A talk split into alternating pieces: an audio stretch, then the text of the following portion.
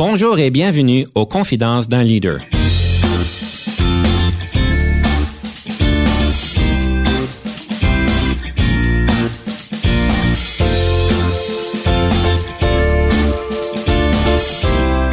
Ici Denis Lévesque, coach de cadre.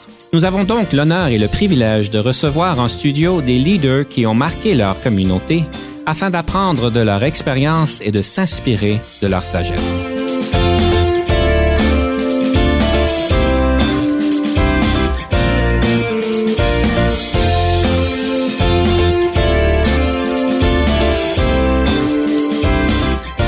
Bonjour et bienvenue à l'émission Confidence d'un leader. Aujourd'hui, nous avons le plaisir de recevoir M. Marius Bourgeois, qui est un leader pédagogique avec Esquad Edu. Bonjour, M. Bourgeois. Bonjour, M. Lévesque, ça va bien? Ça va très bien. C'est une belle journée. On parle de leadership. Quand on parle de leadership, c'est toujours une belle journée. C'est une passion, comme vous le savez.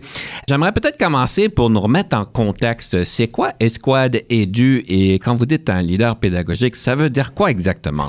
Esquad Edu, tout d'abord, euh, c'est une équipe de leaders pédagogiques, trois personnes euh, au service du système d'éducation. Donc, on travaille avec les cadres, les directions d'école, les équipes pédagogiques, les enseignants en salle de classe. On travaille même avec le, personnel d'appui, jusqu'aux parents et, les élèves, dépendamment des contextes. Donc, on aide les gens à s'épanouir dans la boîte, à maximiser leur impact. C'est le but. C'est quand on lit les énoncés de mission euh, dans les différentes écoles, les commissions scolaires, on veut le plein potentiel de tout ce beau monde-là puis ça part des personnes. Le système, c'est du monde, c'est ce qu'on dit toujours. Donc, on travaille avec les personnes. Donc, un leader pédagogique, ce que c'est, c'est toute personne qui travaille de près ou de loin avec les personnes et qui veut maximiser l'impact qu'il a, positif, chez ces personnes-là au quotidien. on aide les gens à mieux comprendre l'impact de leurs actions. Puis quand on les comprend mieux, on est capable de les reproduire intentionnellement par la suite. Donc, c'est un peu notre, notre approche. Très bien. Quand vous dites euh, euh, pédagogique, ça veut-tu dire que vous êtes principalement focalisé sur le monde de l'éducation, les écoles primaires, secondaires? Oui, euh, principalement, c'est ce qu'on fait. C'est notre vécu est en éducation, donc on travaille avec ces gens-là.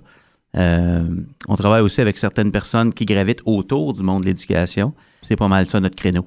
Parce que vous êtes, vous avez été aussi vous-même dans le milieu pédagogique, donc vous avez été directeur adjoint, si je me trompe pas, dans des écoles. Exact. alors vous avez connu le leadership à ce niveau-là à ce niveau-là. Puis le leadership, quand je, mes premiers contacts avec ça, c'était ma salle de classe comme enseignant de français au secondaire.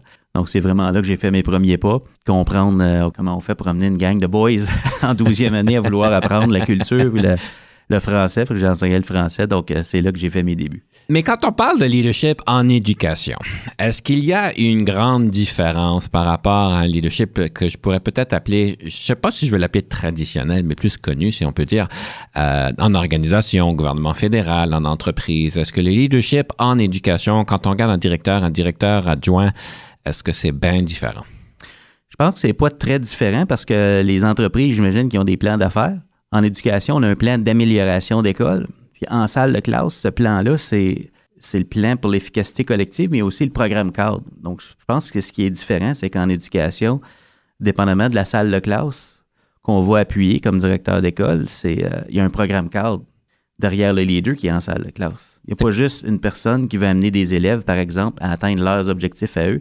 Il y a aussi des responsabilités. On a un programme cadre à dispenser, assurer aussi un climat scolaire positif. Donc, euh, je dirais qu'il y a des différences à, ce niveau-là. On ne part pas seulement des, besoins des élèves, mais on, part de leurs besoins, mais aussi on a, quand même un programme et un mandat à respecter. Quand vous parlez d'un programme cadre, pour ceux qui ne sont pas dans le monde de l'éducation, c'est quoi exactement un programme cadre? C'est le curriculum, c'est en, fait ce qui, euh, ce qui assure euh, au quotidien ce qu'on enseigne à nos élèves. Donc, ce n'est pas un enseignant qui se présente en salle de classe, ne décide pas un matin, ben, je vais enseigner telle chose. Il y, a, un programme. Donc, si j'enseigne en huitième année le français, il y a des attentes à respecter, il y a des contenus d'apprentissage à respecter. Et puis, moi, je suis responsable de gérer cet apprentissage-là avec le temps que j'ai à l'horaire pour rencontrer mes élèves. Et ça, si je ne me trompe pas, c'est identifié ou, euh, c'est déjà formulé par le ministère de l'Éducation. Oui, ce sont des documents ministériels. Ministériels qui disent qu'est-ce qu'on va voir dans tel, dans tel euh, niveau. Oui, à tous les niveaux. D'accord.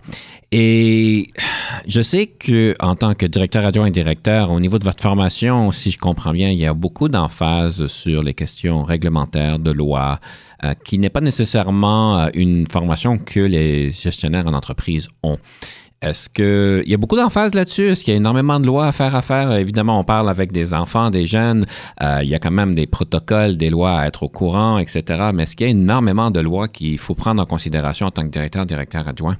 Absolument. Il y a diverses lois. Puis sans entrer dans le détail de chacune des lois, c'est certain qu'il faut comprendre notre responsabilité. Mm-hmm. Euh, être direction d'école, c'est une grande responsabilité. Il y a plusieurs lois qui régissent notre travail.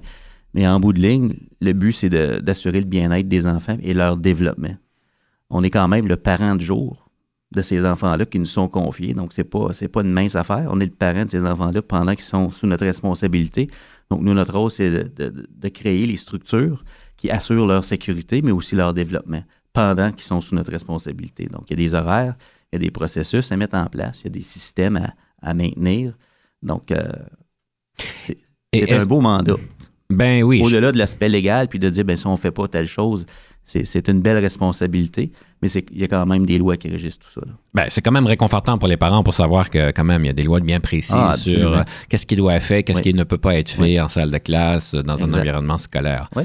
Alors, je voulais juste souligner parce qu'évidemment, dans ma formation, quand j'étais, quand j'étais leader en entreprise et quand je vois mes clients, euh, le côté légal est peut-être pas aussi développé, si on peut dire. Il y a moins de, peut-être de responsabilité par rapport, à, évidemment, on a tous des responsabilités en tant que gestionnaire, mais euh, il me semble que c'est un peu plus poussé ou un peu plus un peu plus, euh, peut-être important à ce niveau-là.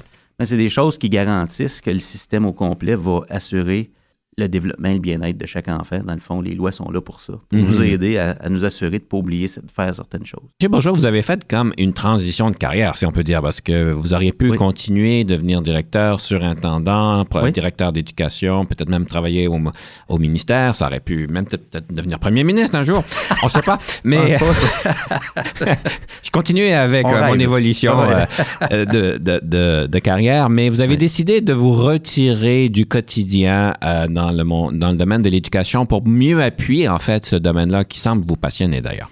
C'est une passion. Écoutez, j'ai, dans mon parcours, j'ai eu l'occasion de vivre différents postes. Donc, d'enseignant à conseiller pédagogique pour mon conseil scolaire, ensuite de ça, directeur adjoint, un rôle plus provincial comme conseiller pédagogique. J'ai travaillé à, la révision des programmes cadres, donc j'ai côtoyé certains agents du ministère. Donc, j'ai vraiment eu la chance de voir euh, comment ça fonctionne, le système. Mm-hmm. Puis au, fil du temps, on se découvre aussi, nous, comme personnes, dans ce système-là, où est-ce que qu'on se sent le plus dans notre sweet spot, comme on dit. Mm-hmm. Où est-ce qu'on contribue le mieux. Puis au fil du temps, euh, on développe un bagage d'expertise, un bagage où on se dit, OK, ça, tel rôle, je pense que c'est là où je, contribue le plus parce qu'on veut contribuer dans ce rôle-là. Puis euh, ça demande de faire des sacrifices. Je m'ennuie d'enseigner la grammaire tous les jours. Ah oui, vraiment? Absolument. Euh, le contact avec les élèves, mais euh, puis comme direction adjointe ou direction d'école, ça aussi, d'avoir une communauté scolaire. Mais j'ai choisi de, de, fonder Esquad Édu pour mieux redonner avec ce que je comprenais qui se passait présentement, le virage au numérique. Euh, on parle beaucoup de leadership. Je pense que les, la technologie est bien intégrée dans nos écoles. C'est pas parfait, mais c'est il y a un très haut niveau de compétences. Et puis, euh, maintenant, on parle de leadership parce que maintenant, qu'est-ce qu'on fait avec ça? Maintenant qu'on a cette technologie-là dans nos écoles, l'accès avec Wi-Fi, les Chromebooks, les iPads et, autres, les appareils mobiles des élèves, qu'est-ce qu'on fait avec ça? Quel impact ça a sur comment on aborde l'apprentissage avec les élèves, comment on les accompagne? Ça a de grands impacts.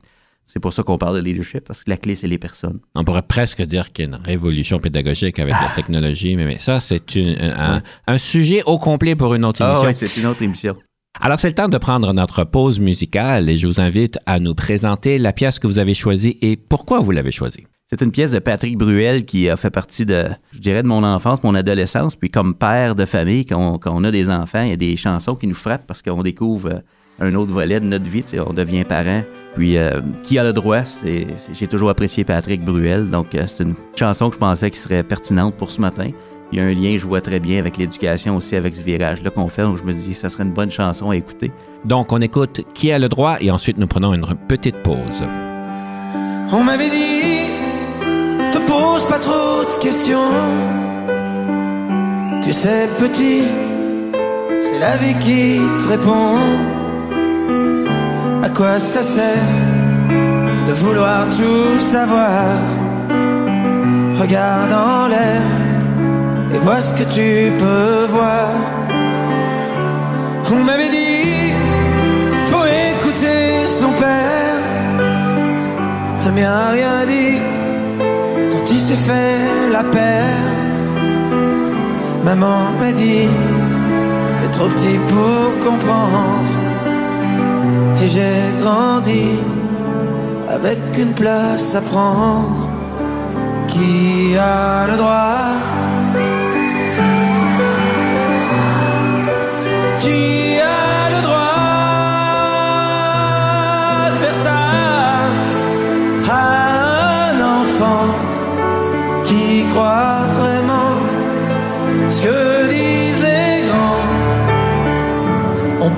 sa vie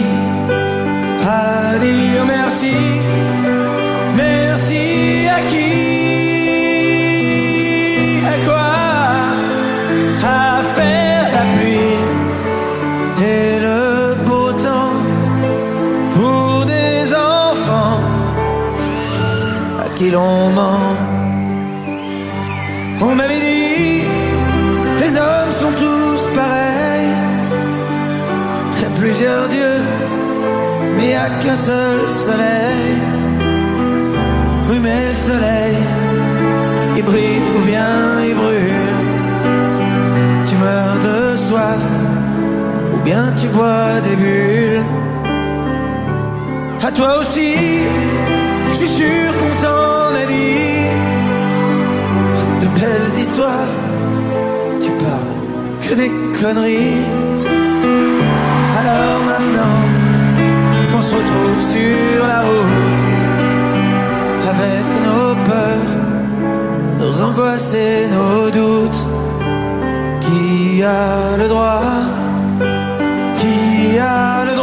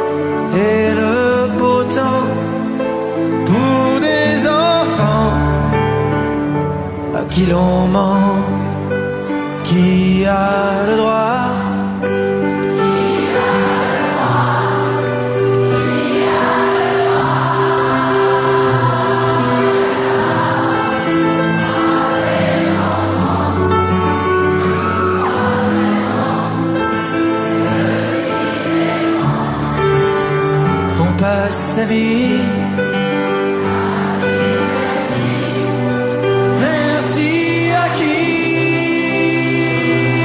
À quoi?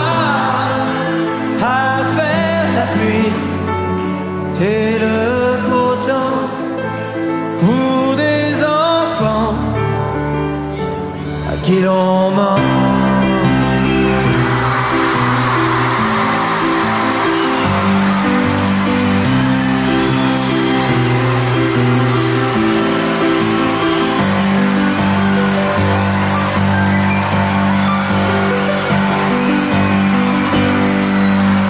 Ici Denis Lévesque. Si vous cherchez l'excellence en leadership, nous sommes intéressés à vous parler. Venez nous visiter à solutionoptigestion.ca.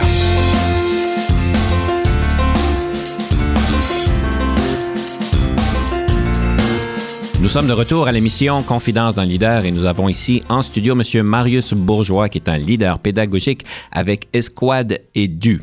Alors, on a écouté une belle pièce qui a le droit et nous sommes de retour. On parlait tantôt de technologie et un peu presque d'une révolution euh, au niveau de la pédagogie, de l'éducation en salle de classe et, et au niveau de l'apprentissage des élèves. Avec tout cela, je présume qu'il y a une question du fameux mot qui est la gestion du changement. Et euh, évidemment, tout le monde fait face à la, à, au changement. Les gestionnaires, les dirigeants d'entreprises, d'organisations doivent être plus habiles pour pouvoir naviguer le changement plus rapidement. Alors là, je vais vous demander, pour vous, quand vous faites la gestion de changement, vous l'avez faite avec différentes parties prenantes, que ce soit bien sûr avec les élèves, avec les professeurs, avec les leaders en éducation. Je ne veux pas simplifier la gestion de changement, mais si vous avez deux, trois trucs importants pour nous à considérer quand on gère le changement, ça serait quoi faudrait vraiment qu'on fasse bien? Dirais que c'est important comme leader d'être un bon navigateur, d'essayer de voir où on veut se rendre, d'essayer de voir les étapes principales. ces étapes principales-là n'ont pas à être les mêmes pour tout le monde, mais dans la gestion du changement, il y a certainement l'idée de créer le climat propice pour amener le changement. Parce qu'on a juste une chance d'aborder ça positivement avec les gens. Puis il faut savoir d'emblée que le changement, il n'y a personne qui aime ça. C'est pas confortable, ça nous sort complètement de ce qu'on fait habituellement. Ça ne veut pas dire que ce qu'on fait présentement, c'est pas bien, c'est que ça change, n'est-ce pas? Mhm. Puis comment on le gère ensemble? Comment on fait pour créer ce climat propice-là? Dans mon vécu en éducation, les directions qui réussissent bien à amener ce changement-là, c'est des, gens qui impliquent le personnel, qui ont des conversations avec eux. Ça fait, ça fait simpliste, mais d'impliquer les gens dans la conversation. Donc, voici une cible qu'on se fixe. Euh, ça peut être le plein potentiel de nos élèves. Souvent, les écoles ont un profil de sortie d'élèves. En d'autres mots, une fois que l'élève va être passé chez nous, il devrait avoir l'air de ça. Ça nous donne une cible commune qu'on essaie d'atteindre, tu sais. Mhm. une intention quotidienne. On vit ça avec nos élèves. Donc, comment on la co-construit, cette vision-là, ça devient important. Puis ensuite de ça, ben, une fois qu'on a une équipe de convaincus, comment on facilite le passage à l'action pour l'ensemble du personnel? Éliminer des barrières, les anticiper. Peut-être les, services d'appui, les, les, conseils scolaires ont des équipes pédagogiques.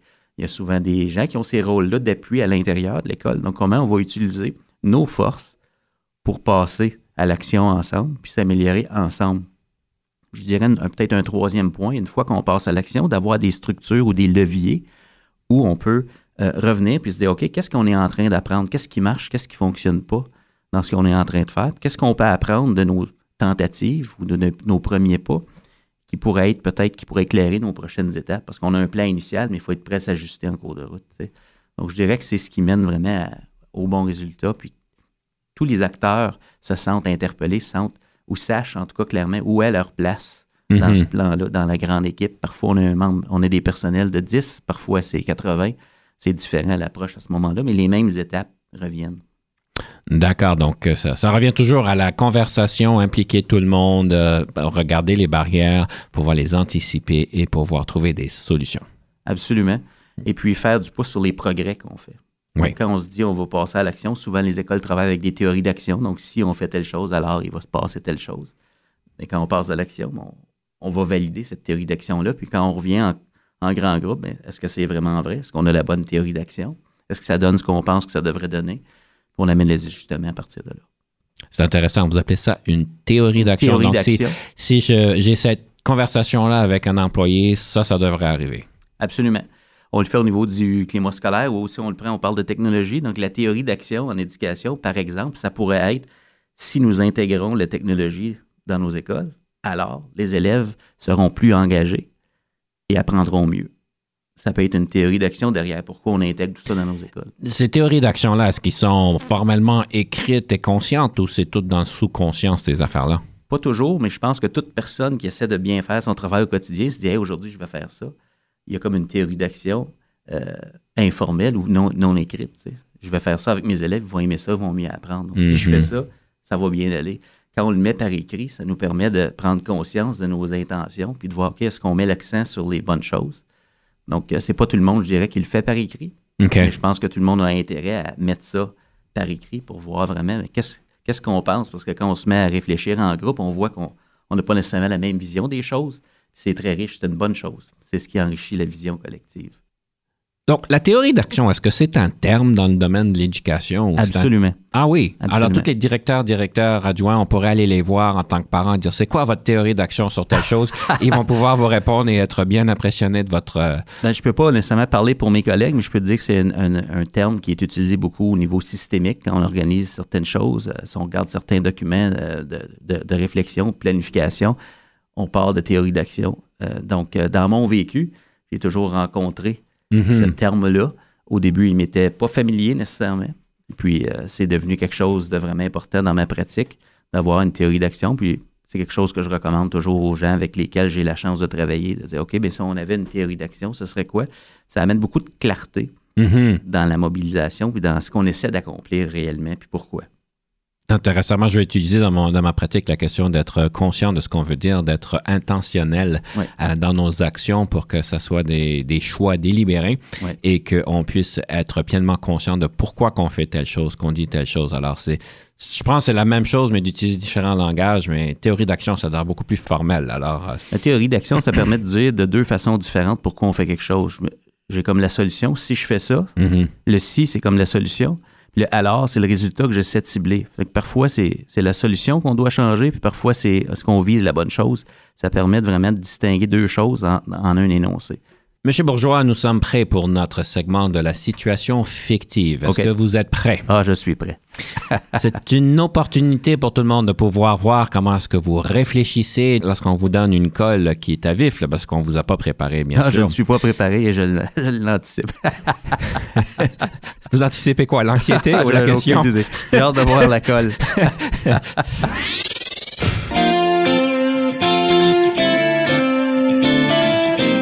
Un de vos employés vient vous voir et vous dit, euh, Monsieur directeur d'école, euh, vous parlez d'avoir tous ces changements-là, mais je ne suis pas d'accord avec ce que vous faites, je ne suis pas d'accord avec le changement, la nouvelle technologie que vous voulez implémenter. Ça n'a pas de bon sens avoir un cellulaire en salle de classe et nous Ah oui. permettre à tout le monde d'avoir toujours un cellulaire. Les textos partent, euh, ils sont toujours sur leur texto, ils m'écoutent plus. Moi, je veux pas mon cellulaire en salle de classe. Alors, c'est une situation fictive, évidemment. C'est- Oui. Je réfère à rien de, de- de réel. Là. Non, non, non. Euh, et donc, si vous étiez quelqu'un qui aviserait ce directeur-là, qu'est-ce que vous diriez au directeur pour pouvoir bien naviguer cet obstacle-là? Moi, je commencerai par écouter le membre du personnel qui dit ça euh, pour bien comprendre sa réalité. Puis, euh, je dois vous dire que le, le- le scénario n'est pas si fictif que ça. Dans ce virage au numérique-là qu'on est en train de vivre, euh, les appareils mobiles qu'on souhaite être des outils qui nous servent de levier à l'apprentissage sont souvent perçus et sont souvent des distractions, justement. Donc, euh, je commencerai par écouter le membre du personnel, voir ce qu'est-ce qui se passe dans sa réalité. Puis ensuite de ça, il faudrait réfléchir ensemble à qu'est-ce qu'on essaie vraiment de faire présentement dans notre école, c'est d'amener les élèves à tirer profit de ces technologies-là. Puis ce qu'on sait, c'est que si on fait simplement interdire, puis qu'on demande à l'élève de continuer à nous écouter, on n'est pas en train de progresser vers une utilisation réfléchie de ces appareils-là. C'est très difficile parce que ça demande une perte de contrôle. Donc la discussion peut prendre toutes sortes de tangentes en fonction de la personne, c'est certain, mais il faut commencer par écouter la personne, puis acquiescer que oui, c'est pas difficile. C'est pour ça qu'on parle de leadership, parce que ça demande de partir d'une situation où je sens que je suis en plein contrôle. Donc l'élève m'écoute, rangé son appareil et reçoit le contenu que je lui livre. Ce qu'on demande, c'est d'avoir une conversation, comme on le ferait avec le personnel, avec les élèves, et puis de dire ben, comment on va utiliser ces appareils-là présentement, est-ce qu'ils nous servent bien? Est-ce que c'est le moment d'en avoir? Est-ce que présentement, on ne devrait pas avoir une discussion de groupe où on n'a pas de cellulaire? Puis à un moment donné, est-ce qu'on a besoin d'accéder à de l'information? OK, est-ce que le cellulaire peut être utile? Est-ce qu'il peut être utile pour documenter ce qu'on est en train d'apprendre? Donc, quand puis- pourquoi l'utiliser? Je pense qu'il faut que ça fasse partie de la conversation. On n'est pas en train de dire que le cellulaire doit être là toujours et organisez-vous avec ça. Mais c'est d'a- d'avoir les bonnes conversations. Puis pourquoi on va avoir le cellulaire? Si j'ai bien compris, on écoute la partie prenante qui est un enseignant à ce point-ci, on Oui. regarde c'est quoi les obstacles, on travaille avec la personne pour trouver d'autres solutions, trouver où est-ce qu'ils sont peut-être mal à l'aise et peut-être euh, revenir à- au pourquoi et à l'avantage de toute cette implémentation-là. C'est le marathon. Le marathon. C'est le marathon. Il n'y a pas de solution rapide à ça. On va reparler du marathon après notre pause parce que j'aimerais vous inviter à nous présenter votre deuxième pièce. Et donc, quelle serait la deuxième pièce que vous avez choisie et pourquoi vous l'avez choisie? Jean Gabin, je sais. C'est une euh, chanson que je trouve qui, qui peint un, très beau portrait de comment on peut percevoir euh, notre propre progrès au cours d'une vie.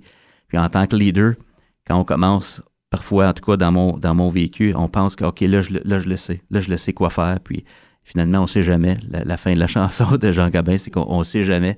Il y a peu de choses que, dont on peut être certain, surtout à l'ère du numérique, puis avec le changement qu'on peut faire dans nos écoles. Donc, je pense que c'est toujours de se garder une petite gêne quand on pense qu'on a trouvé une solution, puis de se dire, OK, il y a peut-être autre chose qui m'échappe, puis d'être ouvert à ça, puis de l'accueillir. Nous prenons une petite pause musicale et nous revenons sous peu. Quand j'étais gosse, haut comme trois pommes, je parlais bien fort pour être un homme. Je disais je sais, je sais, je sais, je sais.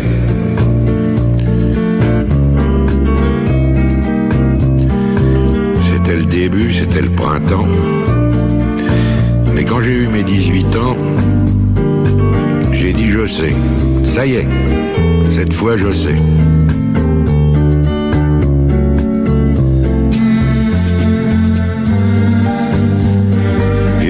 Les jours où je me retourne, je regarde la terre où j'ai quand même fait les 100 pas. Et je ne sais toujours pas comment elle tourne.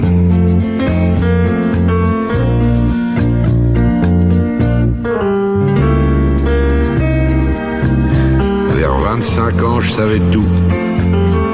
L'amour, les roses, la vie, les sous. Tiens oui, l'amour. J'en avais fait tout le tour.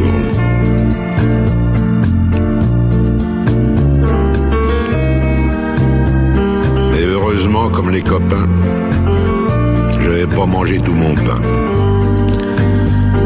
Au milieu de ma vie, j'ai encore appris.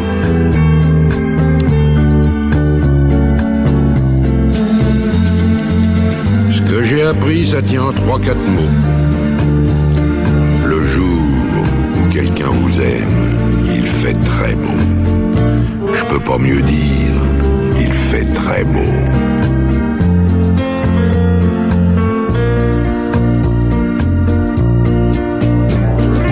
C'est encore ce qui m'étonne dans la vie. Moi qui suis à l'automne de ma vie. Oublie tant de de tristesse, mais jamais un matin de tendresse.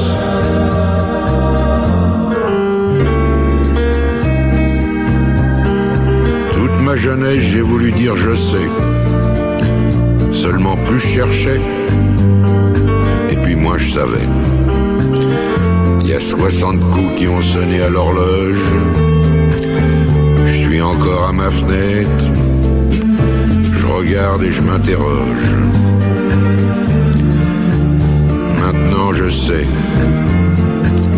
Je sais qu'on ne sait jamais. La vie, l'amour, l'argent, les amis et les roses. On ne sait jamais le bruit ni la couleur des choses. C'est tout ce que je sais. Mais ça, je le sais.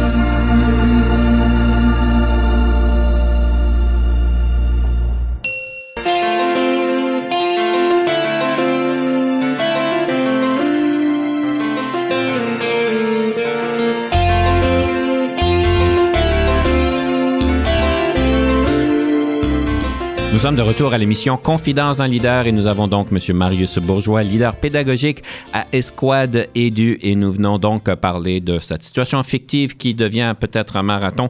Alors peut-être pour commencer, ce que j'aimerais faire dans ce troisième segment, c'est de parler d'un livre sur le leadership, question de pouvoir inspirer nos auditeurs à aller chercher des outils pratiques qui leur sont accessibles. Donc quels, quel serait peut-être ce livre que, que vous auriez peut-être à nous suggérer?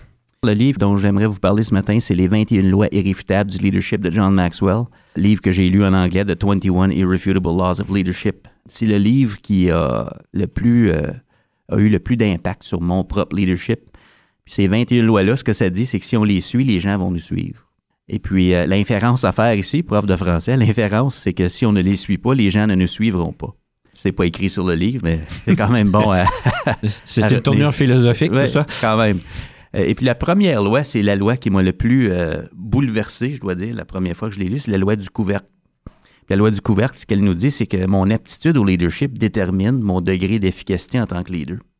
Puis John, ce qui nous amène à, à- à voir puis à constater, c'est que si moi je suis un leader moyen, Marius Bourgeois, disons, sur une, une échelle de 1 à 10, si je suis un leader de niveau 5, disons, Mhm. mon entreprise, ma salle de classe, mon école, mon conseil scolaire ne performera jamais de façon constante à un niveau plus élevé que mon leadership. Donc, si je suis à 5, ma classe va performer à 1, 2, 3, 4, mais à un moment donné, mon couvercle empêche la croissance dans ma classe, dans mon école. Tout le monde a un couvercle. Mhm. Ça, ça met un petit poids sur le leader. Mhm. Donc, ça nous dit qu'on doit d'abord travailler sur nous. C'est le but du développement professionnel, n'est-ce pas? Mhm. Si on s'améliore, Mhm.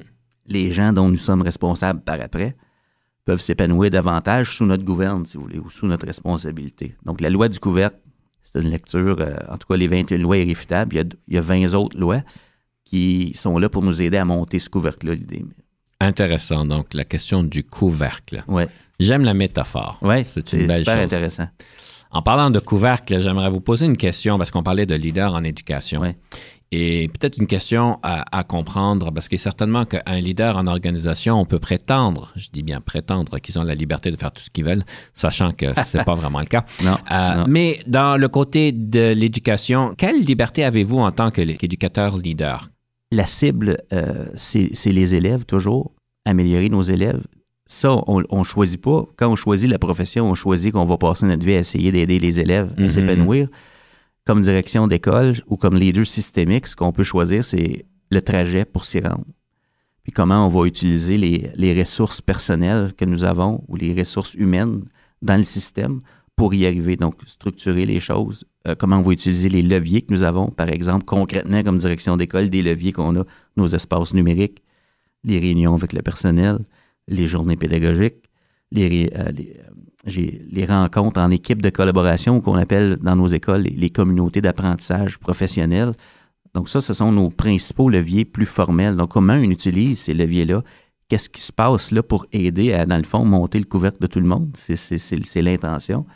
Ça, c'est libre à nous. Mhm. Donc, euh, comment on fait ça, puis comment on crée ce, ce- ce- cette, euh, ce momentum-là ou cet enthousiasme-là pédagogique au sein de notre personnel, c'est libre à nous. Un peu comme un enseignant dans sa classe, c'est lui qui décide un peu comment il va dispenser le programme. Mhm. Il ne choisit pas quel est le programme, mais comment il le dispense, comment il le fait vivre à ses élèves. Ça, c'est à lui. Ça, c'est l'art d'enseigner. Donc, euh, beaucoup de liberté. Et qui dit liberté dit aussi possibilité à l'erreur. Absolument. Euh, je présume qu'il y a eu des moments où est-ce que on fait tous des erreurs. Et j'aimerais peut-être vous inviter, si euh, vous avez une gaffe que vous avez peut-être fait en tant que directeur adjoint, euh, qu'aujourd'hui vous direz, Hmm, peut-être j'aurais fait ça différemment. Quelle serait cette gaffe-là que vous avez peut-être fait? on revient à l'enthousiasme. Parfois, quand on a une vision, on se dit, wow, OK, le numérique peut vraiment nous aider, puis tout ça. Puis on, on a une cible, on communique des choses, on fait des étapes avec des membres du personnel. Parfois, on peut penser que tout le monde a, réfléchi comme nous, puis que tout le monde voit la même chose que nous. On peut penser que parce qu'on le dit, les gens le comprennent et l'acceptent. Et parfois, on peut aller vite un petit peu. J'ai tendance à être très positif et à me dire, OK, au mois de janvier, on va être rendu là, au mois de février, on va être rendu là. tu sais. Puis, euh, donc, aller vite un peu, ça fait en sorte que parfois, euh, les gens arrêtent de nous suivre puis se disent OK, ben là, je vois pas où on s'en va, ou ça va trop vite, ou ça génère de, de l'anxiété euh, inutilement chez le Mhm. personnel. Donc, euh, erreur, je pense ce serait d'aller trop vite parce qu'à un moment donné, si on se revire de base, s'il y a personne qui suit, comme je dis, euh, on fait juste prendre une marche. Oui, oui, oui, ça, c'est pas du leadership. Donc, euh, aller, aller trop vite, je pense que je l'ai fait à deux reprises. Je, je dirais vraiment des choses qui me viennent à l'esprit. Dans la mise en œuvre du dossier, je sais pas si c'est des erreurs ou de l'enthousiasme mal, mal géré, je dirais, là, d'aller Mhm. trop vite. Je pense que c'est important de respecter un rythme qui, qui tienne compte de la réalité que la salle de classe, sans même être en gestion du changement, c'est une grande tâche, une grande responsabilité pour le personnel enseignant. On peut pas aller plus vite que le temps qu'on a pour le faire. Alors, des choses importantes à prendre en considération. Vous parliez aussi d'enthousiasme. Oui. C'est, pas toujours bon d'avoir de l'enthousiasme. On dit, on dit tous qu'un un leader qui a de l'enthousiasme, on veut le suivre, mais quelqu'un qui en a pas, euh, peut-être qu'on veut pas le suivre. Oui. Vous amenez une connotation ici que trop d'enthousiasme, ça peut être négatif. C'est pour ça que je me, je me questionne, est-ce que c'est une erreur? Je pense que ça devient une erreur quand ça donne pas le résultat escompté ou quand ça fait vivre des émotions qu'on souhaite pas que les gens vivent Mhm. pendant qu'on gère le changement. Mais euh, absolument, je dirais que c'est davantage une qualité. Il faut juste être conscient de, euh, de la réalité, que c'est pas tout le monde qui a les mêmes responsabilités dans une école. Et puis, euh, ce qu'on souhaiterait toujours, puis parfois, on- on n'a pas le contrôle là-dessus, mais on souhaite que tout le monde vive ça positivement, qu'ils vivent des réussites, en tout cas, le plus rapidement possible. En tant que leader, évidemment qu'on est responsable sur nos intentions. Oui, On, se, gé- on, on s'évalue nous-mêmes par nos intentions, mais on évalue les autres par leur, la réaction, par leur réaction. la Puis- performance. Exactement. Puis en tant que leader, on n'est pas juste responsable de nos intentions, mais de l'impact de nos intentions. Absolument. Donc, quand l'enthousiasme est un petit peu trop fort, sort du monde un peu trop de leur euh, zone de, de sécurité, mais là, peut-être qu'il faut revoir ça. Tout ça pour dire que nous sommes maintenant prêts pour la rafale. Yes. Alors, je vous rappelle, chers auditeurs, la rafale est une opportunité de poser 13 questions à un leader et on sait qu'on a 6 minutes pour y répondre. En tant que leader, il est important de prendre toute la plateforme qu'on nous donne pour pouvoir donner notre message d'une manière bien articulée, mais de pas en prendre plus. Alors, Monsieur Bourgeois, je vous mets au défi. Le record a été de 5 minutes et 59 secondes. On n'a toujours pas battu le record d'arriver à 6 minutes pile. Vous êtes prêts? Ah, je suis prêt.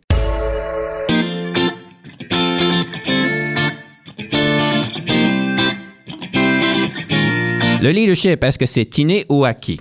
Je pense qu'il y a une partie qui est innée, mais je, je crois fermement par euh, mon travail que c'est quelque chose qui peut se développer chez tout le monde. Ça s'enseigne. Je vous nomme cinq leaders dans l'histoire, lequel, laquelle préférez-vous? On parle de Gandhi, on parle de Jeanne d'Arc, on parle de Béatrice Desloges, de Nelson Mandela ou bien même de Louis Riel. J'irai avec Nelson Mandela principalement pour euh, l'intégrité. Pour moi, c'est euh, une des qualités les plus importantes chez un leader, c'est qui nous sommes. Pas juste ce qu'on fait et ce qu'on dit, mais qui nous sommes comme personne, puis être prêt à vivre selon nos valeurs, même si ça veut dire qu'on est derrière les barreaux plus longtemps que nécessaire. Pour moi, c'est super important. Avez-vous toujours voulu devenir un leader ou est-ce un parcours de circonstances? Tellement un parcours de circonstances. J'ai commencé par, comme n'importe qui, pour voir est-ce que je vais aimer ça, faire ce travail-là? Mhm. On y va pour un peu en retirer quelque chose. Et puis quand j'ai vu le contact avec l'élève d'abord, qui était mes débuts en éducation, je me suis dit, waouh, il y a quelque chose à faire là. Et puis c'est toute l'idée de la croissance personnelle que ça, que ça exige d'être en éducation parce qu'on est au service de l'autre. Euh, par ricochet, d'un poste à l'autre, j'ai découvert euh, que j'aimais beaucoup ce parcours-là. Donc, graduellement, j'ai comme développé un peu de mon leadership en suivant ce parcours-là. La différence entre le leadership et la gestion? Je dirais que la principale différence, c'est qu'en gestion, on est là pour mesurer les processus, les personnes, puis la performance d'un système. C'est nécessaire, il faut faire ça. En salle de classe, il faut faire des bulletins. Mais le leadership, on est là pour développer les processus, les personnes et les résultats que les gens obtiennent. Et puis ça, c'est la partie où on, perd le contrôle parce qu'il faut entrer en relation avec l'autre. La mesure, ça se fait bien quand les autres sont pas là, où ça exige pas nécessairement une interaction. Le leadership, ça demande d'être en présence de l'autre. Et puis, on peut simplement développer notre influence. On peut pas le faire pour l'autre. Je dirais que c'est les principales différences. Avez-vous déjà travaillé avec un coach et si oui, qu'est-ce que ceci vous a donné? Oui, travailler avec un coach. Puis ce que ça m'a donné, c'est un très haut niveau de conscience. Ça amène un- l'approche par le questionnement, ça, ça amène une, ça élève la capacité à s'auto-réguler par après, même quand le coach est plus là. On a tendance à réfléchir à notre propre vie d'une autre façon, à, à être capable de, de- de- de trouver des solutions par nous-mêmes de façon beaucoup plus euh, efficace qu'auparavant. Ça élève le niveau de conscience. Moi, c'est ce que ça m'a amené. Donc, le- ça élève aussi le niveau de performance par ricochet. là. La meilleure formation en leadership que vous avez jamais eue?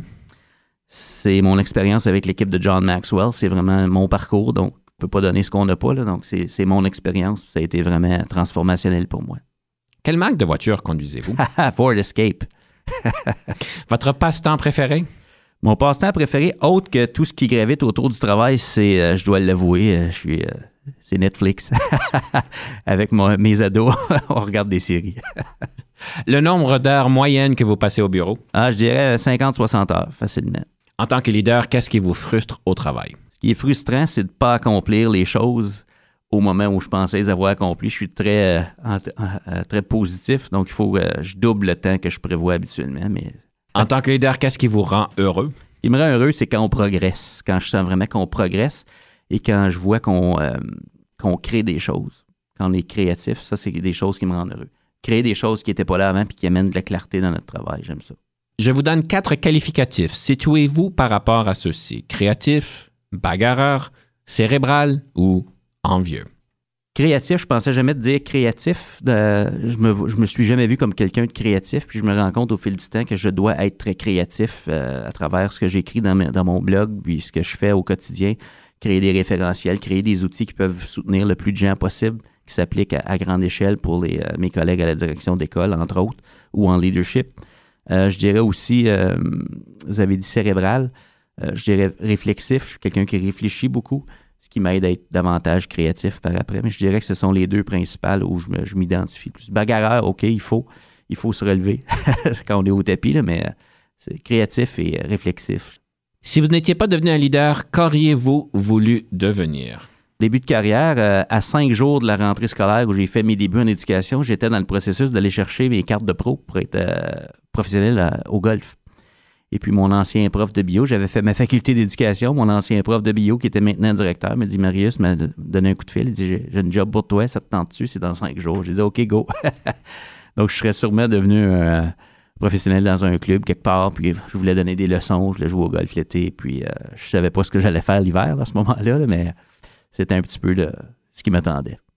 Vous jouez encore au golf? Je joue encore au golf, mais beaucoup moins qu'avant. Ben, je jouerai pas contre vous parce que pour je le de- plaisir. je risque de, de faire pitié pas mal.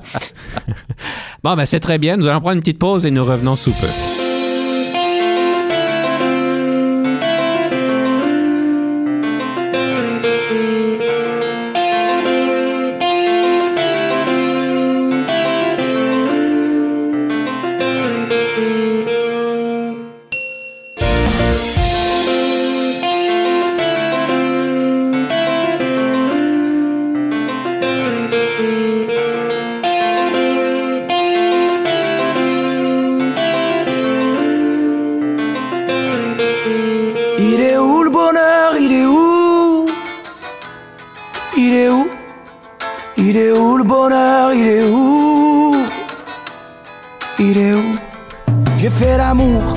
J'ai fait la manche.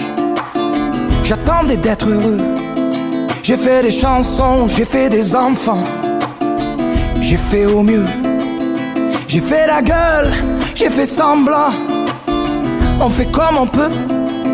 J'ai fait le con, c'est vrai, j'ai fait la fête, ouais. Je croyais être heureux, mais y a tous ces soirs sans pote. Quand personne sonne et ne vient, c'est dimanche soir dans la flotte. Comme un con dans son bain, essayant de le noyer, mais il flotte. Ce putain de chagrin, alors je me chante mes plus belles notes et ça ira mieux demain. Il est où le bonheur? Il est où? Il est où? Il est où le bonheur? Il est où?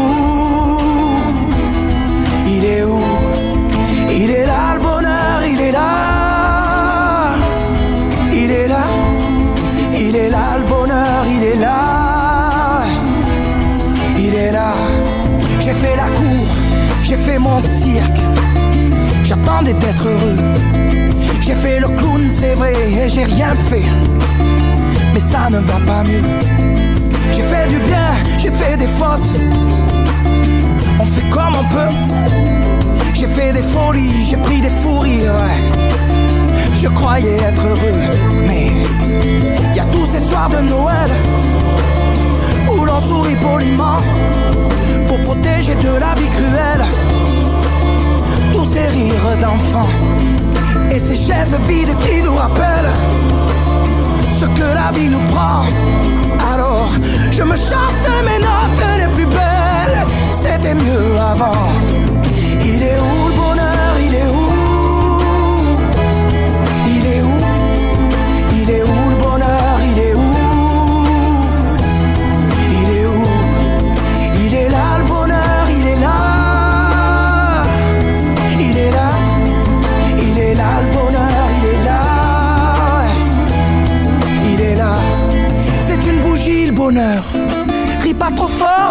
Tu risques de l'éteindre. On le veut le bonheur, oui. On le veut. Tout le monde veut l'atteindre. Mais il fait pas de bruit le bonheur, non. Il fait pas de bruit. Non, il n'en fait pas. C'est con le bonheur, ouais. Car c'est souvent après qu'on sait qu'il était là.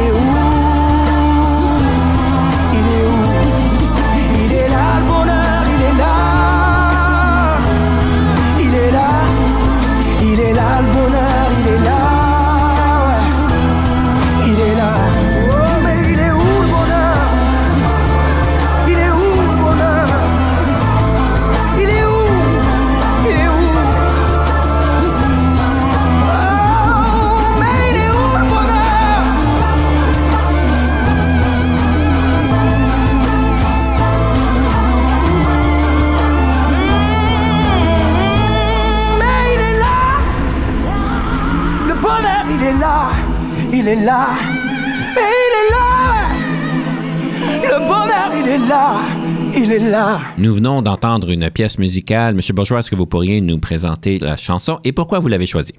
Hey, il est où le bonheur? Parce que dans, on parlait de gestion de changement tantôt, je me suis dit, je vais choisir une chanson qui est plus d'actualité. Je vous ai présenté quand même des chansons qui dataient les, les deux autres, mais qui font partie de mon vécu, qui sont importantes pour moi. Il est où le bonheur? Il est où? Je pense que tout le monde, euh, quand on est dans la gestion du changement, le cherche, le bonheur, parce qu'à un moment donné, on se dit, wow, pourquoi on a amorcé tout ça? On s'en va où? Puis euh, ça suscite tellement d'émotions. Puis je me dis, tout ce qu'on fait là, avec les rôles qu'on a, peu importe le rôle, on cherche à ce que les gens dont nous sommes responsables soient heureux en bout de ligne et soient en croissance. Donc, euh, ça ramène un petit peu à l'intention, pourquoi on est en éducation, pourquoi on s'engage dans des plans d'amélioration d'école, pourquoi on s'engage comme enseignant à devenir enseignant en salle de classe. Donc, euh, c'est simplement ma réflexion derrière ça. J'ai tellement, tellement l'envie de vous poser la question. OK? Il est où votre bonheur? Mon bonheur est dans ma famille. Je dois vous dire, euh, j'ai des, euh, des beaux ados, 14, 15 ans, euh, Juliette, 14 ans, Xavier, 15 ans, puis on a une plus vieille, 24 ans, Sarah, qui, qui va devenir infirmière à la fin de cette année. Puis ma tendre épouse, qui est aussi enseignante avec les enfants autistes. Puis, euh, il est là mon bonheur, c'est mon pourquoi, comme on Mhm. dirait. Mhm. Puis euh, si je sors, si j'élargis le cercle un petit peu, mais mon équipe des Dieux, je suis tellement fier de ce qu'on accomplit, puis de la réaction de nos collègues qui nous ont connus à l'intérieur du système, puis de tout euh, le soutien qu'on reçoit, formel et informel. Mon bonheur est là. Peut-être pour faire mon bonheur, euh, j'aimerais parler de John Maxwell. C'est un de- des grandes personnes en leadership qui est quand même bien connu. Vous avez de l'air à avoir profité de sa sagesse. Je ne sais pas si vous l'avez côtoyé. Est-ce que vous l'avez rencontré, M. Maxwell? Oui, je l'ai rencontré en, en personne, mais ça n'a pas été long. Disons que j'ai pas eu un tête-à-tête comme on a là avec M. Maxwell. Je lui ai serré la main, pris une petite photo euh, parmi les, les centaines de personnes qui attendaient. Donc, j'ai eu une ma fraction de seconde avec lui.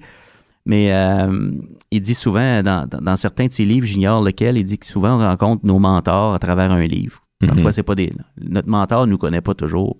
C'est devenu comme mon mentor. Puis quand j'ai comme je me suis mis à lire euh, ses, ses livres, regarder ses vidéos, euh, suivre le curriculum dans le fond, dans la, la plateforme en ligne euh, de, de l'équipe de John Maxwell, je, je voyais tous les liens à l'éducation, plusieurs solutions à, à certains défis qu'on- qui sont humains Mhm. qu'on tente de, de régler ou de relever euh, collectivement. Puis je me suis dit, waouh, il faut que j'en apprenne plus. C'était mon premier réflexe, en fait, quand je suis parti à mon compte, c'était d'aller, OK, mais si je veux aider, il faut que j'investisse dans le couvercle d'abord. Donc, je suis allé chercher plus d'outils, plus de ressources. J'ai choisi John Maxwell parce qu'il me semblait être très approprié. Je suis certain qu'il y a plusieurs autres ressources qui sont fabuleuses. L'idée, c'est euh, ce qui fonctionne pour nous. On a le goût d'en parler par après. Puis euh, ça fonctionne beaucoup pour moi. Puis euh, l'impact que ça a chez les gens que j'ai euh, l'occasion de, de côtoyer au quotidien, ça les aide aussi. Donc, euh, je continue de répandre la bonne nouvelle. C'est pas nécessairement du contenu qui est fait spécifiquement pour le monde de l'éducation, c'est fait pour des personnes qui tentent d'aider d'autres personnes. Donc, Mhm. moi, je fais les liens avec mon vécu puis avec le contexte de l'éducation quand je fais mes lectures. J'aide les gens à voir ces liens-là. Ça ne ment pas. Je sais que vous avez eu une seconde avec M. Maxwell, mais votre impression de lui, c'est certain que vous avez lu ses histoires, vous avez lu ses théories, Ouais. vous avez lu ses, ses- ses principes, Mhm. mais quand vous le rencontrez en personne, là, je, je présume que ce n'est pas nécessairement une expérience comme rencontrer le Dalai Lama ou bien d'autres euh, grandes personnes spirituelles, mais c'est quoi l'impression qu'il vous a donnée en personne? C'est quelqu'un qui a cheminé beaucoup. C'est certain que dans le contexte où je l'ai rencontré, dans un, un événement où il y a 3000 personnes, puis où il y a une file d'attente, c'est quelqu'un que tu te dis, OK, ben, il est moins accessible. Donc, d'être dans son inner circle, j'ai pas été là encore, puis je pense pas de l'être, mais euh, c'est quelqu'un qui est très inspirant pour moi parce que je me dis, on a assez de différence d'âge. Il est rendu à plus de 70 ans. C'est un peu comme, l'âge de mon père. Puis je me dis, c'est quelqu'un qui est allé à des endroits en leadership où moi, je suis jamais allé c'est inspirant pour moi de voir comment son parcours l'a amené où il est rendu. Puis ça m'amène, moi, à me- à, me projeter dans l'avenir, puis de me dire, OK, ben moi, à quoi pourrait ressembler mon trajet? Où est-ce que moi, je voudrais me rendre? C'est pas en même place que lui. Puis moi, c'est en éducation. Puis avec mes collègues à la direction d'école, c'est vraiment pour ça que moi, je, me suis lancé en affaires. C'était pour aider ce rôle-là, qui est très central dans le système. Puis je me dis, comment je peux aider là? Donc, c'est un peu comme ça que je, le vois comme appui. On en parlerait bien longtemps, ainsi que d'autres, les histoires que vous avez à nous dire, mais malheureusement, on manque de temps, On encore une fois. Alors, j'aimerais co- conclure l'émission avec une citation sur le leadership. Quelle serait donc une citation qui vous anime en leadership? Ça me retourne euh, à mes débuts, mes premiers contacts monsieur, avec M. Maxwell. Pour moi, ça avait toujours été flou, le leadership. Puis sa définition à lui, c'est leadership is influence. Rien de plus, rien de moins. Le leadership, c'est l'influence qu'on a sur les autres. Puis le mot influence, parfois les gens le reçoivent, euh, ont une connotation plus négative. Nous, on dit que c'est l'impact positif. Le leadership, c'est l'impact positif que j'ai sur les autres. J'aime bien ça. Donc, l'influence, le leadership, c'est l'impact positif. Ouais. Alors, merci beaucoup, M. Bourgeois, pour votre sagesse, pour votre temps et d'avoir partagé euh, vos histoires avec nous aujourd'hui. Merci beaucoup de votre accueil. C'était un privilège. Et à la prochaine. Pour le conseil du coach aujourd'hui, j'aimerais faire un suivi sur ce que nous avons dit la dernière fois, la question de ces dynamiques d'équipe, de l'alignement d'équipe pour atteindre des équipes qui sont hautement performantes. Et j'aimerais aller un petit peu plus loin aujourd'hui par rapport à l'alignement d'équipe. On sait tous que nos équipes, on travaille tous pour un mandat spécifique et je vous garantis, je vous parie même que si vous demanderez à chacun de vos employés, vos, euh, les personnes qui se rapportent à vous, de vous dire c'est quoi le mandat de l'équipe, si vous n'avez pas fait l'exercice, bien sûr, et vous allez probablement avoir des choses légèrement différentes. Le monde va souvent dans la même zone, dans la même direction, mais pas nécessairement dans la même location, dans la même place. Il est important de pouvoir faire cet exercice-là. Évidemment, en tant que leader, vous avez plusieurs outils pour pouvoir assurer que l'alignement est pareil, est à la bonne place. On parle souvent d'une question d'un mandat d'équipe, une chose que l'unique valeur que votre équipe apporte à l'organisation, la chose, euh, la valeur que seulement votre équipe est capable de pouvoir donner au restant de l'organisation. Et ce sont des outils qui vous permettent de pouvoir assurer que l'alignement est la même pour tout le monde. Quel est l'avantage? Quel est le bénéfice? Eh bien, évidemment, comme vous savez, tout le monde, on a beaucoup de temps, euh, c'est-à-dire qu'on n'a pas grand temps pour faire ce qu'on a à faire. On a des décisions à prendre et certainement, quand on sait où est-ce qu'on s'en va, quand on sait où est-ce que l'équipe devrait aller, ça nous permet de pouvoir prendre des meilleures décisions, de prendre des actions plus rapides, sachant qu'on on amène l'équipe à aller où est-ce qu'elle veut aller, où est-ce qu'elle doit aller. Et c'est certain, votre mandat d'équipe, votre valeur unique peut changer avec le temps parce qu'évidemment, ce que vous faites aujourd'hui, n'est pas nécessairement ce que vous allez faire dans deux jours, dans deux semaines, dans deux mois. Alors, c'est important de pouvoir assurer que tout le monde rame dans la même direction. Ça va bien mieux quand le bateau s'en va à même place. Alors, c'est ça ma suggestion pour aujourd'hui. Faites donc l'exercice, vous seriez peut-être un petit peu surpris de ce qui en ressortirait.